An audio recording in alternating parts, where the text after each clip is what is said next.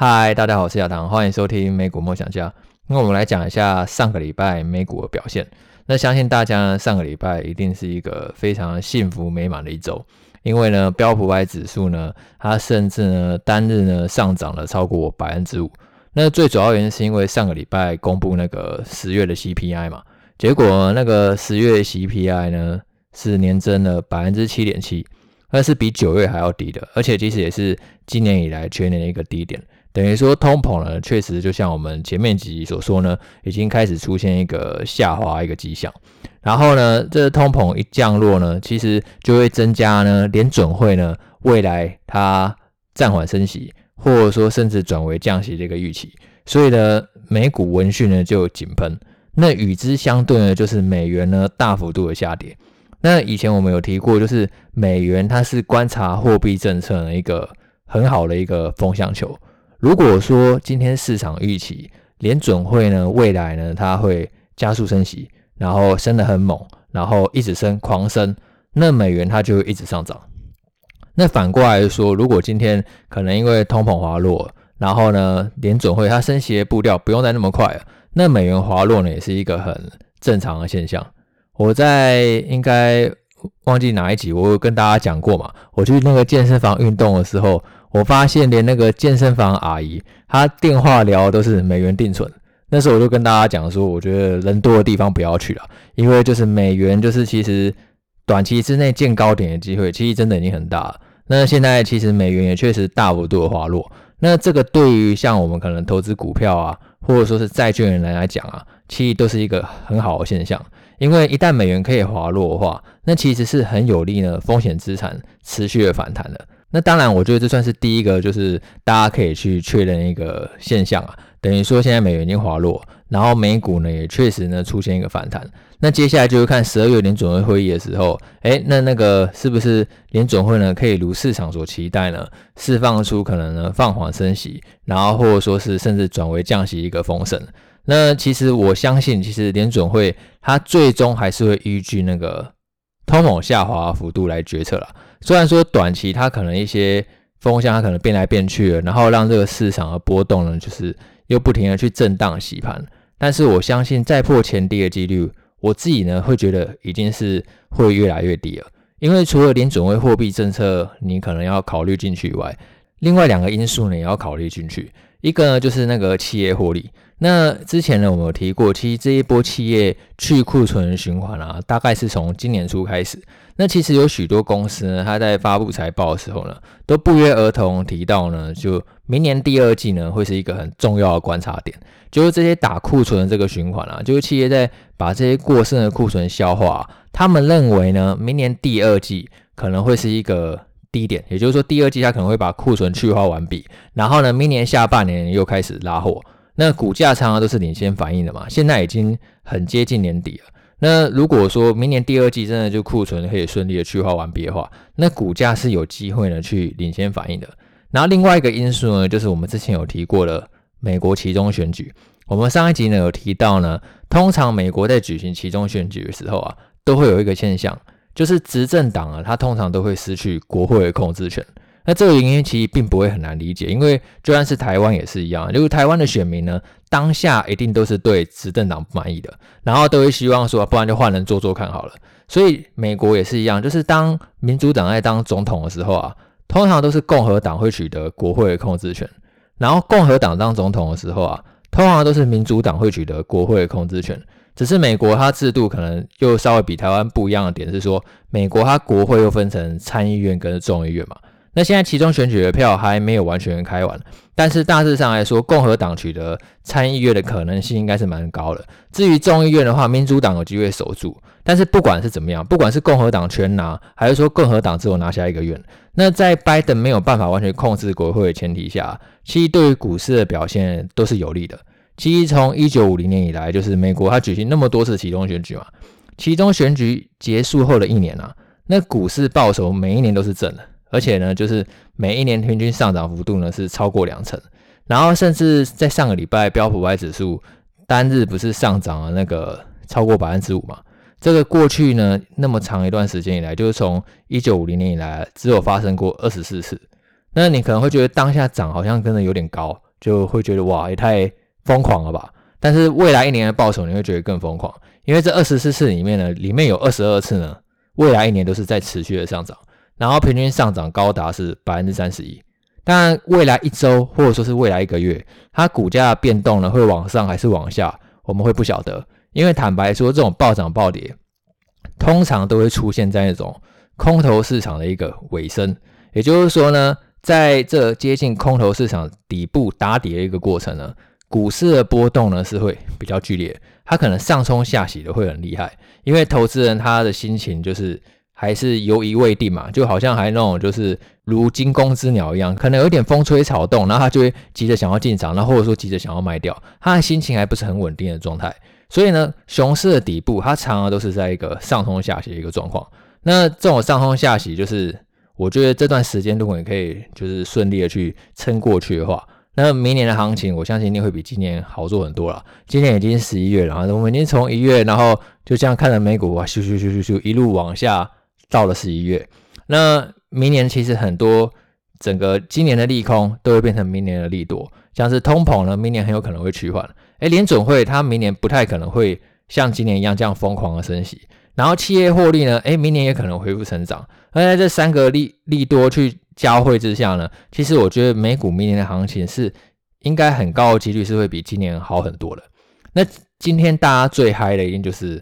巴菲特呢买进台积电，这应该是一早醒来大家觉得最振奋的消息。想不到股神终于看见台湾了，因为我们之前有提过啊，就是台积电本一比。真的已经跌到一个匪夷所思的地步啊！因为台积电它是一个世界级的公司嘛，全世界最大的晶圆代工商，而且它不只是最大而已，它的晶片制程也是这个世界上呢最先进的。不管是苹果、辉达或者说是超伟，他们都很仰赖台积电的先进制程，这样的话他们才可以去取得一个制程的最好的晶片，然后去赢过竞争对手。那在这么先进制程需求还是那么强劲的情况下，结果呢？股价却是一直不断的在创新低，因为之前不是说那个地缘政治威胁嘛，我们有一集有聊过这个话题嘛。因为两岸局势不明的情况下呢，那就变成说大家会担心说，诶，台积电会不会哪一天真的也去受到这个战争的波及，然后造成说它可能产线呢无法去正常运作，所以各国都希望呢。台积电呢，可以到当地设厂，可能你到德国设厂啊，或者说到美国设厂等等。那这样的话，其无形中就会提提高台积电的营运的成本。那这个威胁会因为巴菲特买进就消失吗？坦白说，其实不会。这个威胁当然会是一个潜在的因子，只是这个地缘政治威胁啊，你也可以去视为是一个，呃，它可能就是一个会影响股价短期波动的一个因素。一旦说可能，例如像美国现在已经选完了嘛。然后呢，我们的选举也在下礼拜就要开始举行了嘛？会不会选完之后，哎，这个地缘政治的这种讨论热度啊，哎，又默默就降低了。然后另外一个很好玩的点就是说，你会发现这几天呢，台币是大幅度的升值，其实跟我们刚刚讲的美元指数下跌，其实就是相对的嘛。美元走弱，那就代表台币变强了。那之前在台币疯狂贬值的时候，大家都说是因为担心两岸要开战了。那难不成说现在台币又疯狂会回来，又是两岸不开战吗？其实这种地缘政治啊，我们很难去跟你讲说，诶，未来到底会不会发生？但是我们可以事先做好一个准备，就是也不是这样的说，全部呢就重压台积电就好，因为股神买进去嘛，那我就给你冲进去买。但是呢，你一旦去做好一个适当的布局，可能我一部分人去买美股，然后一部分人去买台股，那这样的话，一旦说这种可能风险事件的温度啊，可能略微降温了，那你这样的话呢，其实你就可以去享受这整个。上涨幅度一个很美好的一个报酬，像是以台积电来讲，之前本益比最低跌不到十倍嘛。那如果当时大家可能都有进去买，可能进去分批布局的话，那现在想不到股神还来帮你抬轿，那你就会觉得账面上的报酬应该就会觉得很不错。那这一次呢，巴菲特他总共买进的是四十一亿美元的台积电。那虽然可能你会觉得说四十一亿美元对于巴菲特来讲好像是小钱，他也确实就是占巴菲特整个股票投资组合大概只有百分之一左右。可是这主要是因为巴菲特他第一大持股也就是苹果占比就已经快要四成了。如果你是以整个组合来看的话，其实台积电呢占整个巴菲特股票投资组合比重呢并不低，也可以排名在那个前十大持股。然后现在他。波克夏呢，更已经是台积电它第六大股东，甚至比那个我们的那个劳退基金还要高。而且我觉得，其实巴菲特买进台积电这样的一个操作啊，他虽然说是从百分之一开始，可是我觉得未来是有机会看到巴菲特他持续加码台积电的。为什么这么说呢？因为巴菲特买台积电，其实让我想起巴菲特当年买苹果的故事。巴菲特他第一次买苹果是在二零一六年的时候。那二零一六年看见巴菲特买苹果的时候，大家也是很 shock，就觉得哇，巴菲特他怎么会去买科技股？那只是后面几次呢，巴菲特在接受媒体访问的时候，他就去讲说，为什么他会去买进苹果。他当时一个很重要的理由，就是因为他觉得苹果那个粘着度非常的高。现在大家的日常生活啊，几乎都是离不开手机了。不管说你今天要买东西，然后或者说是看剧，然后或者说是看电影，然后甚至你出门的话，其实有时候连钱包、钥匙都不用带，只要带着手机出门就可以了。所以呢，就是手机几乎已经是牢牢去抓住每一个人。然后这是当初巴菲特他买进苹果一个很重要原因，因为他觉得呢，他不是把苹果视为科技股，他是把苹果视为一个必需品股，等于说大家都离不开了。然后。二零一六年买到现在嘛，其实苹果也已经涨了超过十倍以上。你只能说巴菲特他当时的看法是非常精准的。当然，其实一开始去买进苹果那个当下，其实是巴菲特副手去买的，所以规模呢会比较小。只是后来巴菲特自己越看越喜欢嘛，他就把更多的钱投进去。那这一次台积电，我觉得跟苹果有一点类似的地方在于说，当初二零一六年巴菲特买苹果的时候，那时候苹果本益比只有十倍。超便宜哦！你很难想象苹果竟然本一比有十倍一天。现在苹果本一比差不多是二十倍左右。那这一次台积电它也算是一个世界级的公司嘛，它的制程呢是领先竞争对手。然后如果你有生产先进晶片的需求啊，你也只能找台积电而已，要么顶多就是找三星。可是良率呢没有那么好，它并不是说去做那种竞争比较激烈的成熟制程，而是那种竞争门槛很高的一个先进制程。但是这样的公司呢，前阵子本益比竟然也跌不到十倍，然后可是台积电它的现金流还是很强嘛，然后呢，未来竞争力也还是很高啊，然后在未来那么多电子产品出现情况下，也就是说科技持续变革的情况下，其实半导体的需求是长期增加，几乎是非常肯定的一个事情，也就是说它未来产业成长性还是非常好，然后客户呢对于台积电它的粘着度也是很高，所以这几个理由，我认为可能就是巴菲特他会去青睐台积电的原因。估值便宜嘛，然后未来竞争力又很高，然后所以呢，巴菲特他就开始去买进台积电。那也许这第一笔的投资金额可能是巴菲特的副手买，可是，一旦巴菲特发现说台电整个营运模式啊，其实也是粘着度非常高的时候，那巴菲特他后面就会一直在持续的加码。现在是第六大股东嘛，搞到巴菲特喜欢的话，后面其实买到第一大股东其实都是非常有可能的，因为以巴菲特他的资金实力，其实并不是什么太困难的事情。而且这一次巴菲特他公布的是第三季持股组合嘛，也就是说，其实这笔台积电是在七月到九月这段时间买的。可是我们都看到十月台积电还有更低点，所以以巴菲特他越跌越买个性来讲话，等到明年一月公布十月到十二月他持股表现的时候，我们也许又会有看到，哎，巴菲特他又第四季继续加码台积电。其实我觉得这个剧本是未来我们应该蛮有机会看到的。再来，我们来聊一下那个 FTX。FTX 应该也是上个礼拜大家很热门讨论的一个话题。那其实 FTX 不知道大家有没有听过，它是那个全球第二大的加密货币交易所。基本上呢，如果你有在投资加密货币，或者说是有接触币圈的人呢，你一定都会听过 FTX。它就是仅次于币安的一个加密货币交易所。所以说，其实身边有很多人都在使用那个 FTX 的服务。那为什么其实身边会那么多人使用啊？它有一个很大的特色，就是说它主打那个高利息。如果说你把这个钱存进去的话，每一年呢，它配息百分之八给你。那这个是如果你在之前联准会还是维持在零利率的时候，哇，那真的超级有吸引力。因为现在美元定存可能已经快要百分之五了，那这个百分之八相对来说吸引力没有那么高。但是去年的时候连准会还维持在零利率啊，哦，那这个百分之八哦，吸引力就很高。然后呢，它的规模又够大嘛，它是全球第二大的加密货币交易所，所以其实身边就有一些朋友，他就把钱那个给放进去，然后每一年去领这个百分之八。这百分之八当然有限额啦，就是那个一万美元以下可以领百分之八，可是，一万美元以上后还是有百分之五，其实还是一个很高的利息。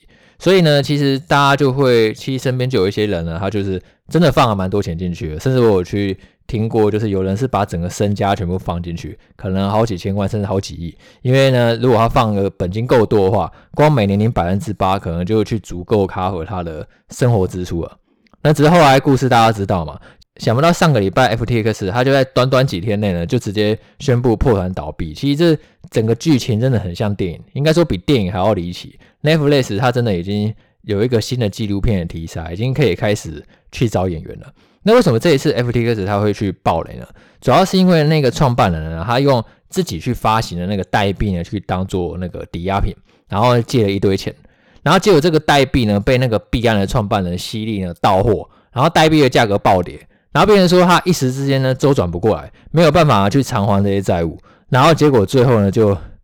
原本还有一度有转机，币安呢宣称要去收购 FTX，只是后来。币安发现说这 FTX 的洞实在太大了，然后他就直接那个 FTX 的创办人是 SBF，他就直接宣布呢破产，然后不玩了，然后甚至还传出说他搭私人飞机卷款落跑，那这个是传闻啊，也没有经过证实，只是整个过程呢就真的是蛮离奇的。那我自己呢是没有踩到这一次的雷，那为什么会没有踩到？其实也并不是说呃我很厉害，然后我看了 FTX 它财报有什么猫腻，然后呢所以我就觉得要去避开这间交易所。其实只是一个回归到一个最简单的一个风控的措施，因为 FTX 坦白讲也没有财报可以看啦，因为它也是一个私人的交易所。其实呢，我觉得就只是回归到一个嗯最简单的风控措施，就是天下没有白吃的午餐，因为它每一年配息百分之八给你，你一定要去想想看说，说这个百分之八是怎么来的？真的会有无风险的百分之八吗？那去年零利率的时候，它甚至也是可以百分之八。那这样的话，这个百分之八真的是无风险吗？它到底是来自于哪里？然后，如果呢，它为了配这百分之八，会不会说它可能会去做一些高风险杠杆行为？然后，甚至最要不得，搞不好他直接去挪用其他人的资产，然后来配息给你。然后，反正他只要可以去找到去下一个人存钱进去就好了。这这都是很有可能发生的嘛。那其实当初我就觉得这百分之八呢，并不太合理，而且。在更早以前，我有去分享过我踩过雷嘛，因为我自己有去买一些债券来领那个配息，然后呢，以前我还会去捡一些那种体质很烂的一些垃圾债，然后可能殖利率都在百分之十以上，那只是殖利率越高，你就一定要去想说，这些公司体质通常都是很危险，就可能随时摇摇欲坠，负债比超高，然后现金流量超烂，就随时会申请破产。然后后来我也真的有遇到说其中一家公司破产。那我也可以去讲一下当初破产的经验。那这一旦呢，你买到一家公司的债券，它破产之后啊，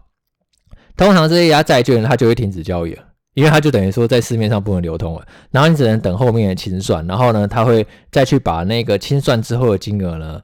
回拨给你。假设说票面价值是一百美元的话，然后呢，可能最后可能变成二十美元、三十美元，有时候甚至会完全消失。看这笔债券还有那个公司呢，它剩下的资产变现呢，就是。可以换到多少残余的价值，然后再去分配给债权人。那我的运气是还不错，就是因为我有去做好一个那个投资组合分散，所以那笔破产的债券对我整体的损失是有限的。但是其实那一次也是给我一个很大的教训了，就是你千万不要为了贪图利息，然后去赔本金。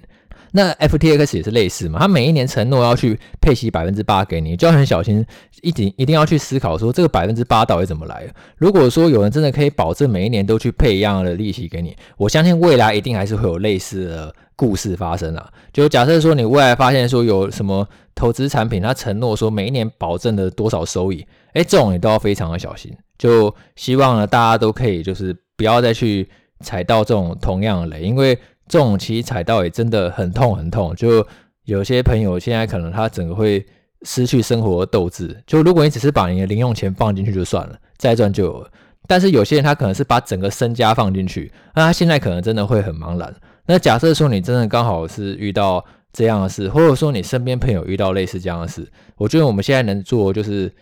陪他走出来啊，因为其实不管怎么样都不要去做傻事。就像是巴菲特，他也是现在已经九十几岁了，他也是也在持续的投资嘛。所以投资它是一个一辈子的事情。那我相信会碰加密货币的人应该蛮多，可能应该都是年纪比较偏轻的吧。那假设你年纪还偏轻，那就更就更不用担心，就是随时反转都还是有机会。因为投资就是未来还是有好几十年的生涯，只要你还活着的话，就永远都有机会存在。然后就千万不要说要去借钱，然后要去熬回来怎么样？因为投资它有一个优势，就是说你可能在这边跌倒了，但是你并不用说从这边爬起来。你可能投资 FTX，你踩到雷了，但是不代表说你一定就要继续从 FTX 身上去赚回来啊。可能其实还是有很多其他的机会。然后呢，你只要掌握到那个机会。你还是可以找到下一波呢资产成长的契机，所以如果真的不小心踩到雷，我觉得就不要太过气馁。当然，我嘴巴讲可能很轻松啊，就要去度过这段挣扎期，一定是需要时间的。但是就千万不要想不开，只要还活着的话，就一定永远都有希望。那其实这最后呢，也可以回到就是我们可能是股票啊，或者说不管在做任何行为上面，我觉得适当的分散风险永远都是重要的。例如说那个两岸开战，它可能会是一个潜在的威胁。那这样我自己可能就会不会把全部的资产呢压在台股，我台股跟美股呢都会分散一点。然后呢，现在交易所倒闭可能是一个威胁，谁能想到 FTX 堂堂第二大交易所，竟然可以在短短几天之内呢就倒闭？所以呢，去适当分散交易所。然后，如果去投资美股的时候，哎，那也可以去适当的去分散海外券商，这都可以有效去提升你资产安全性。因为在市场混久，你就知道说，没有什么不可能发生的事情啊，只有你从来意想不到的事情，这个才是市场的常态嘛。像今天早上之前，谁能够想到巴菲特他竟然买进台积电，然后竟然是青睐到这种台湾这种对美国来讲是一个小海岛的公司，这真的很难想象。那所以呢，其实每一天都一定会有意想不到的事情。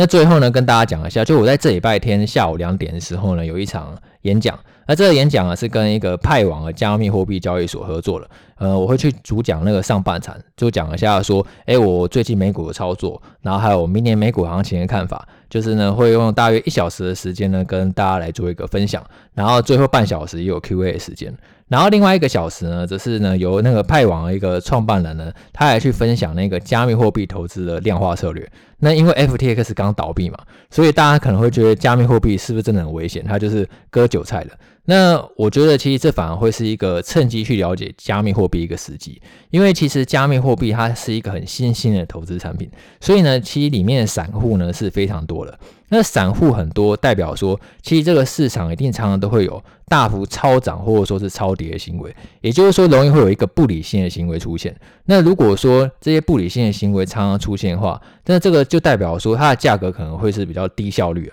反而说其实你去赚取超额报酬的机会反而然后是比较高的。所以呢，我就趁这个机会呢来听一下说，哎，派网啊，他去分享加密货币量化一个策略，我觉得其实也是一个很不错的学习机会。那其实我有跟这个创办人聊过，你们怎么看 FTX 那个破产这件事情？因为他是业内人士嘛，他一定会比我更熟悉。那他觉得说，其实这跟交易所风控有很大一个关系啊。如果说今天交易所他碰的都是些高杠杆的产品，然后或者说他那个可能保证你多少利息啊等等，都要小心。因为呢，其实交易所它最安全的策略就是说，它可能只赚。那个客户他的手续费，也就是说他赚的钱如果越单纯的话，那交易所破产倒闭的风险就会相对越低。呃，我觉得其实趁这个机会，现在加密货币市场已经相对很低迷嘛，那趁这个机会来去了解加密货币，我觉得也是一个很不错一个机会。那其实相关的报名链接呢，就是我也有放在 Podcast 的资讯栏，那有兴趣的朋友呢可以参考一下。呃，也期待我们礼拜天呢下午两点呢有机会呢当面见，然后当面聊。好，那今天这样了，我们下次见，拜拜。